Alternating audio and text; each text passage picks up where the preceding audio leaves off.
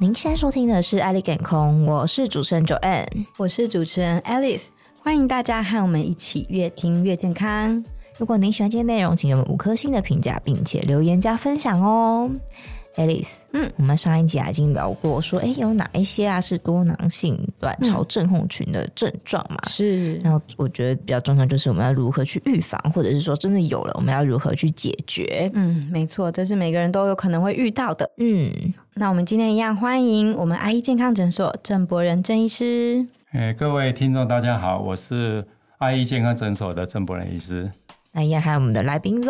Zoe，Hello，大家好，我是 Zoe。好，那这一次我们上一集就有提到说，多囊性卵巢症候群主要有毛发呀，还有月月经不规律的问题。但是我们很多人也很想要知道，为什么很多多囊性卵巢症候群的人，他们都好像胖胖的？那这个是因为多囊体质导致肥胖吗？还是说肥胖诱发了多囊症状呢？诶，大部分的这个。诶，PCOS 的个案哈的女性朋友，她的体重一直直线上升，还是说导致这个肥胖哈？大部分都是一一个我们叫做次发性的原因引起的了哈。嗯，那我们之前也一直在强调说，PCOS 哈，它这个疾病，它应该就是一个我们现在那个会把它定义做叫做一个生活方式的疾病。嗯，生活方式。对，那生活方式的话，就是牵涉到最主要就是。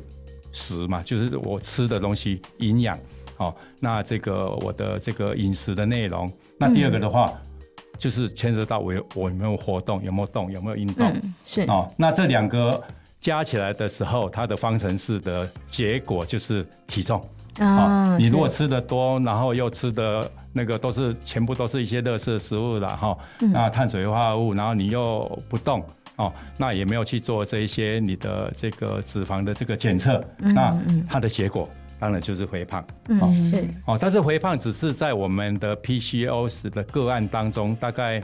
可能有差不多百分之七十到八十左右哈、哦，它可能有一些那个轻度的，还是中度的，还是说肥胖的症状。嗯、那另外有一部分的那个 PCOS 的个案，它其实是。反而是没有这个体重的困扰。哎、欸，对对对，因为我有几个多囊朋友，他们就是真的蛮瘦的，都吃不胖哎、欸。对，这这，所以这个就是说，我们那个有另外一个类型的这个 PCOS，它就是叫做偏瘦型的这个 PCOS 了哈。那它可能它牵涉到的只是它的这个那一些导致 PCOS 的这些发炎的反应，只是聚焦在卵巢。哦哦，那两颗卵巢哦，卵巢器官里、嗯、哦，那它没有牵涉到比较那个系统性的，还是说全身性的胰岛素的抵抗？哦，所以它它比较不会就是因为那个饮食，然后就导致这个那个脂肪的累积了哈，那导致这个肥胖症哈。那不管是哪一类型的哈，大概都我们都还是要去那个处理这个 PCOS 的它本身的这个从病因开始的。导致的这些后续的这些生理的反应，然后哦，因为有部分的这个生理反应，其实它是会会那个在引起那个我们一直在探探讨的这些心理的反应嘛，哈。哎，那这样的话，我好奇的是，所以是他肥胖跟这个不是有完全有关的关系嘛？那像这样子造，因为 PCOS 而肥胖的人啊，他是要先去解决肥胖这个问题吗？还是他是要解决他的原因呢？哎，两个都要和同步解决，同步解决，哦、就是说，解但是最主要就是说我解决肥胖的问题，就等于是我在做一个生活方式的优化。嗯嗯，哦，这个优化的话，当然就是我开始会忌口，那开始我会调整我的饮食的内容，还是说你在这个专业的营养师的指导之下，嗯，哦，你采取一个比较有效的这个营养的这个策略。哦，包括热量的计算啦，哈，那营养素的这个分配啦，哈，哦，大概可以达到这个那个营养这一块的问题。那另外的话，那个同时间的话，可能还是要采取一个比较那个持续性的、有效的一个运动的策略。那运动的策略，就营营养的策略加上运动的策略，它最终就是要改变女性朋友的体重嘛，体重这个问题。那体重这个问题，它算是一个。最主要的一个指标了，就是说你体重真的改善的时候，那代表说你的可能 PCOS 整个那种成因的话，就慢慢会被疏解。哦，哎、欸，那这样如果他是偏瘦的人的话，他就先不用注重饮食跟营养，还是要还是要，因为我们我们我们在讲说哈，这个营养是这个是一定要的啦，哈，就是我还是要检讨。那另外的话，你那个我们针对这个营养的话，哈，那另外第二个方式刚刚刚谈到这个运动嘛，哈，嗯，哦，所以我们在运动的话，就是如果说这些那个偏瘦型的啦，哈，那偏瘦型的我们。表面看他是他的体重是正常，但是我还是要去分析他的整个体内的这个叫做体脂肪跟内脏脂肪哦，所以这个评估也是很重要。那如果说这一方面的评估也是正常的时候，大概我们在体重管理方式，我们分三大块了。第一大块的话，就是说你如果说本来的体重就没有增加，那这个时候我们叫做我们采取的这个运动的策略，就是我只要维持。你的这个体重就可以了，维持体重不要再继续增加，还是说也不不需要再再再减轻了？哦，那这个时候还是有一定的这个运动的处方会出现，然后好像针对这一类的，我们给他的这个运动的处方就是说，你每个礼拜嗯还是要要进行差不多有就一百五十分钟左右的中度的运动哦。那中度的运动的话，当当然我们有中度运动的一个定义啦，哦。那还是说你每个礼拜就是有七十五分钟以上的这个叫做激烈运动，嗯，激烈运动哦。那这两个都可以，这两种方式都可以哈。比如说那个平均一百五十分钟的这个轻度运动，还是说平均那个七十五分钟以上的激烈运动之外，每个礼拜都还要再有两次的一个叫做重力训练。重力训练的话，就是说让你的这些体内的这个体脂肪不要增加了哈。然后，然后这个叫做。减脂增肌，哦的的作用。那针对这个肥胖症的女性，嗯，我们的运动的处方就是刚好我们刚刚谈到，就是维维持体重的两两倍，就是那个你如果说我还是要减重。我我的体重这 BMI 已经超过了，还是说我去做这个 InBody，发现我的体脂肪还是内脏脂肪是是不合格的？那这个时候可能每个礼拜就是要三百分钟的中度运动，还是说每个礼拜要有一百五十分钟的激烈运动？对对对，那这个那个中度运动跟激烈运动都有定都有定义了。所谓的中度运动，就是说你在运动的时候，嗯、哦，你的这个心脏的心跳会增加百分之五十到七十，那激烈运动都会增加到七十到九十 percent，对对，嗯、欸，那这个同样的就是我我是采取这个减重型的这个运动处方的时候，那这个时候还是一样配合每个礼拜要有两次的重力训练。嗯、哦，那第三类就是青少年了，青青少年当然他的那个精力旺盛啊，所以他的处方就比较简单了，就是那个每天都要做，可以可以可以每天呐，他如果说 PCOS。那又是一个青少年，嗯，那就每天我们是鼓励他可以做六十分钟的这个激烈运动，那加上那个每个礼拜有三次的这个重力训练，哇，哦，这个都都目前都我们都已经把这个处方都已经拟定的相当的清楚的哈，但是就是说你真的要有这个耐心跟耐力去做了哈，所以可能。这一方面的话，还是可以到这个专业的这个那个验所还是机构了哈，他们有专业的心的教练，然后可以去分析哦，看你的这个心态，然后就循序渐进哦，那导入我们刚谈到的这些运动的处方。嗯，那郑医师一样都是要减重的人，那我是有 PCOS 症状的人跟没有这些症状的人，这个减重的方式有差异吗？诶，PCOS 的运动处方。其实比较像糖尿病的，嗯，哦，但是如果说一般人，一般人他大概大概都可以用这一种处方了，嗯，好，那我们在讲说生活方式的介入，还是生活方式医学的治疗，哈，可能在不同的疾病，哦，比如说如果这个个案他是骨质疏松症啊，他的处方可能会有一点不太一样，但是我们刚一直在强调。那个 PCOS 跟准糖尿病一样，都不算是一个正式的疾病呐，哈，哦，那不是一个很沉重的疾病啊，它是一个准疾病，准疾病的就跟一般人的这种运动处方，还有这个营养处方，其实都比较接近，比较类似。嗯、了解。哎，那想问一下，医师，除了营养跟运动以外，还有其他预防的方式吗？我们通常 PCOS 的话，哈。这个预防的方式的话，哈，最好的方式，就是你的良好的生活方式建立之后，嗯，就是持续，持续到你那个，因为最主要我们刚谈到哈，我们对这个 PCOS 要重视，最主要的一个目目的啦、目标啦哈，当然就是解决短期的问题嘛。那那个包括体重的的控制。嗯，哦，如果肥胖症体重过重，我们就是让体重可以下来，比较苗条一点。嗯，那第二个的话，就是透过这个 PCOS 的这个生活方式的介入之后，你的炎性反应不见了，嗯，那你也可以正常的排卵，那有正常的女性的周期，哦，可能那些多余的毛不见了，哦，那这个少的毛可以长出来的头发，哦，那另外可能座舱也会不见了。那如果说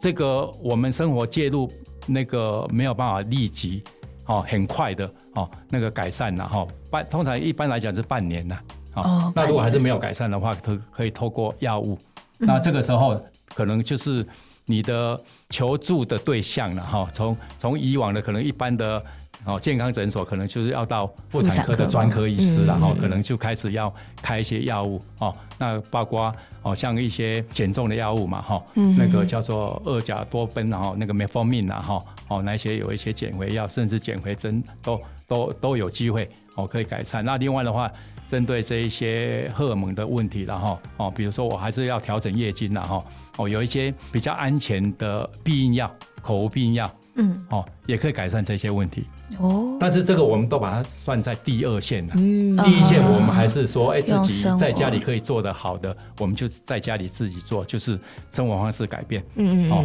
那同时这些那个避孕药也可以改善这一些。刚谈到座舱哦，有一些避孕药哈，通常我们开的这个避孕药有一些什么 Divina 哈，它除了那个调整月经之外，也可以改善这一些青春痘的问题。所以很多皮肤科他们用很多这个口服避孕药，就是它的原因就是，其实他他们在解决 PCOS，不过他没有明讲说他在解决 PCOS 的这个问题。了哈女性朋友她是因为座舱青春痘啊，去求求诊这个皮肤科医师，那他开的那个 B 荷尔蒙其实也是在。从这个卵巢的功能改善之后，去那个治疗他的青春痘哈。那当当然第三块就是，他如果说哎我这个那个 PCOS，然后我也做生活介入的一阵子哈，哦，比如说通常就是我们会那个等六个月到一年，嗯，如果还是本来想要怀孕啊没有办法怀孕，那这个时候可能就是可以寻求第二线的药物，哦，包括这一些这个排卵药物，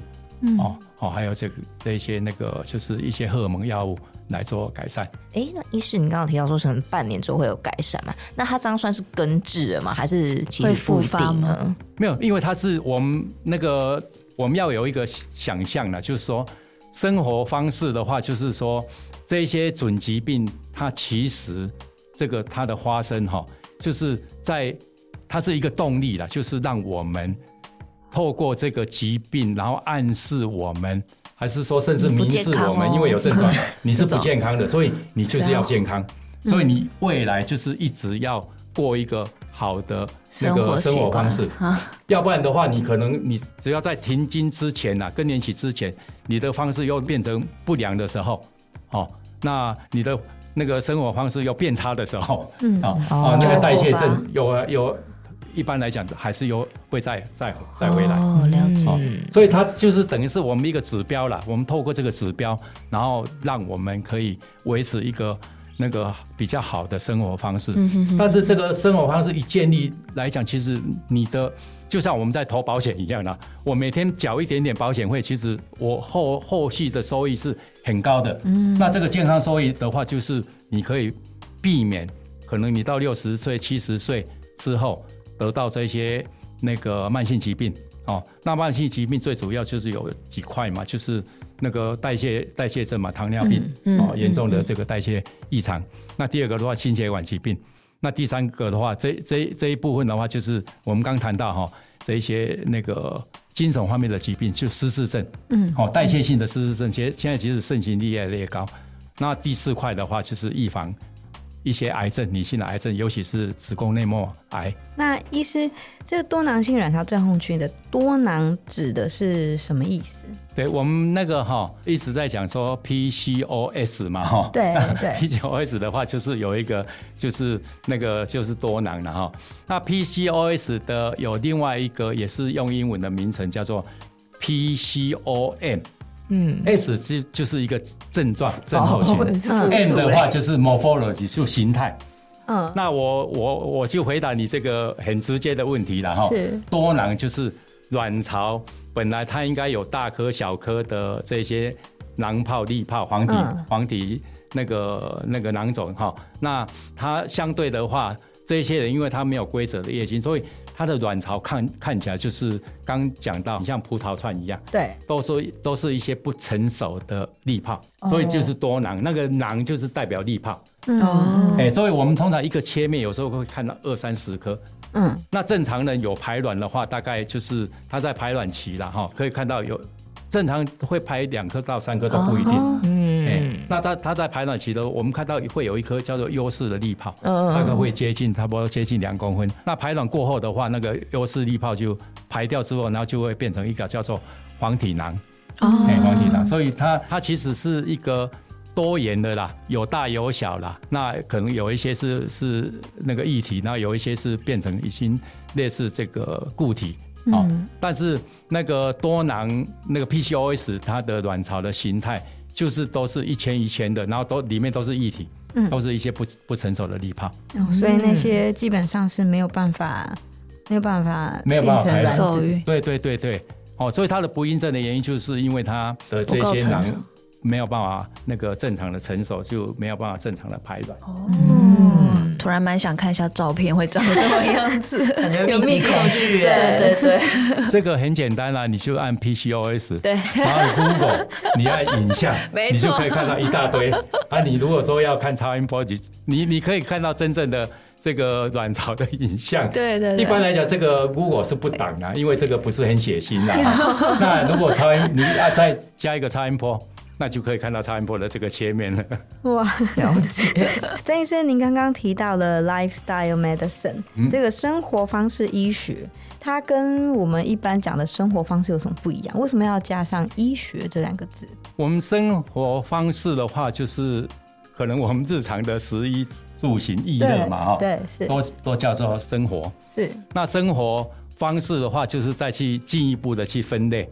哦。那生活方式医学，我们为什么把它定义做一个医学？哈，因为这个其实是一个新兴的学科。我们一直在讲说，以前碰到疾病，然后去做疾病的治疗，这个这个时候疾病已经发生了。嗯，那现在我们讲就叫做预防医学。哦，预防医学的话，它一个相对的不是治疗，就是一一个叫做健康促进。嗯，哦，就是说我们以前有另外一个名词叫亚健康了。那亚健康的话，它其实它的这个。相对的，就是所谓的这个生活方式医学，然后我生活方式医学就是健康促进，好、嗯，所以就针对几个部分了哈，因为现在大很多的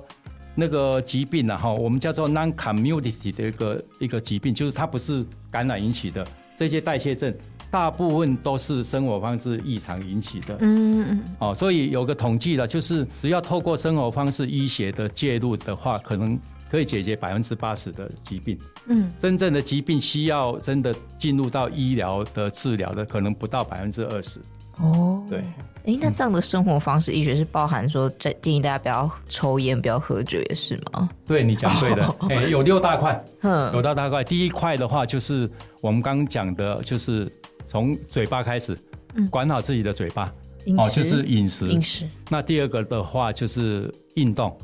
嗯、哦，那这两个就牵涉到这叫做那个体重管理了嘛哈。嗯、那第三块的话就睡眠，睡眠很重要。嗯、现在越来越重视这个睡眠科学。嗯，睡眠也是在生活方式，所以你如果说睡眠不佳的时候，这这些疾病也会导致这些慢性的发炎。然后，哦，第三块就是睡眠，然后第三、第四块的话就是戒除这些。不良的生活的这个嗜好，哦，比如说抽烟呐，哈，还是说酗酒了哈，甚至有一些那个可能在西方国家比较多的就是药物，大麻，哦，就是这些这些药物嘛，哎，那第五大块的话，就是这些，首先你要有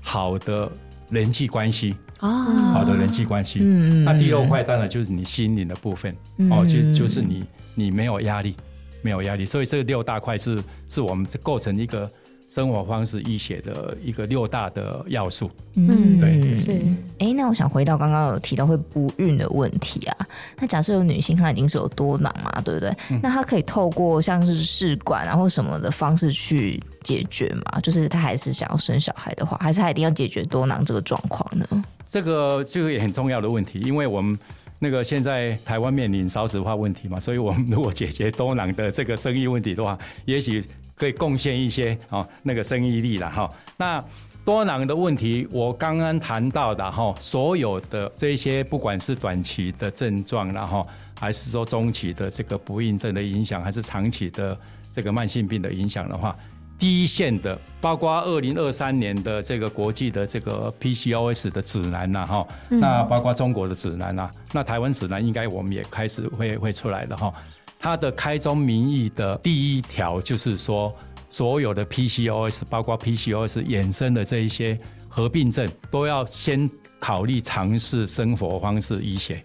就是改善生活方式，这个是第一线。第二，第一线没有效，我们才开考虑这个用药。那我就回答你这个问题了哈。如果生育要解决生育力的问题，你如果说等了半年、一年都没有怀孕，那那。医师又跟你宣布说：“哎，你你就是一个准疾病，你是 PCOS。那你我认为啦，我的建议都会先开这个运动处方跟营养处方，然后去解决这个生活方式的这个六大问题。你的睡眠也没有问题，都都解决掉之后，其实这一些 PCOS 导致的不孕症，大概有百分之七十都可以不需要用药，嗯，都可以嘿，七七十 percent 不需要，那剩下就就百分之三十嘛。这三层当中，其实。大概有两层多了，只我只要透过生活方式，然后再加上简单的排卵药，就是说我在看门诊就好了，不需要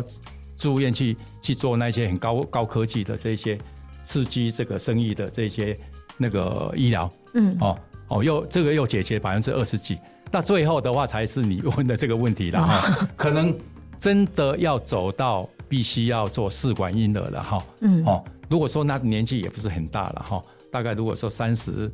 到四十岁这一这一段了哈，大概真正要走到那个必须要去做试管婴儿，可能不到百分之五。嗯，那你如果年纪越大，那当当然这个必须要走到这些高科技去帮助那个受孕的这个比例就会稍微再提高。嗯，嗯，所以还是从比较简单的自己的生活方式改善 优化，那有恒心有毅力，通常都会。都会如愿的这个那个生儿育女了。嗯，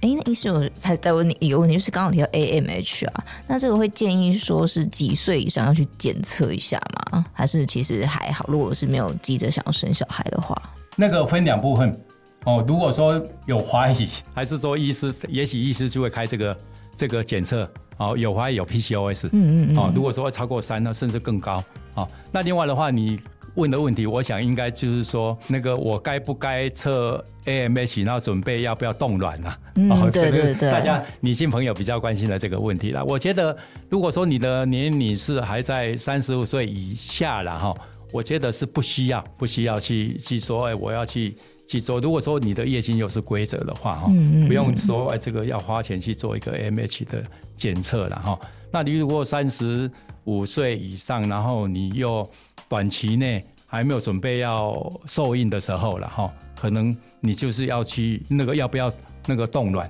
哦，把你的这个好的这个那个利泡先留下来的那个措施的时候哈，可能就是可以去评估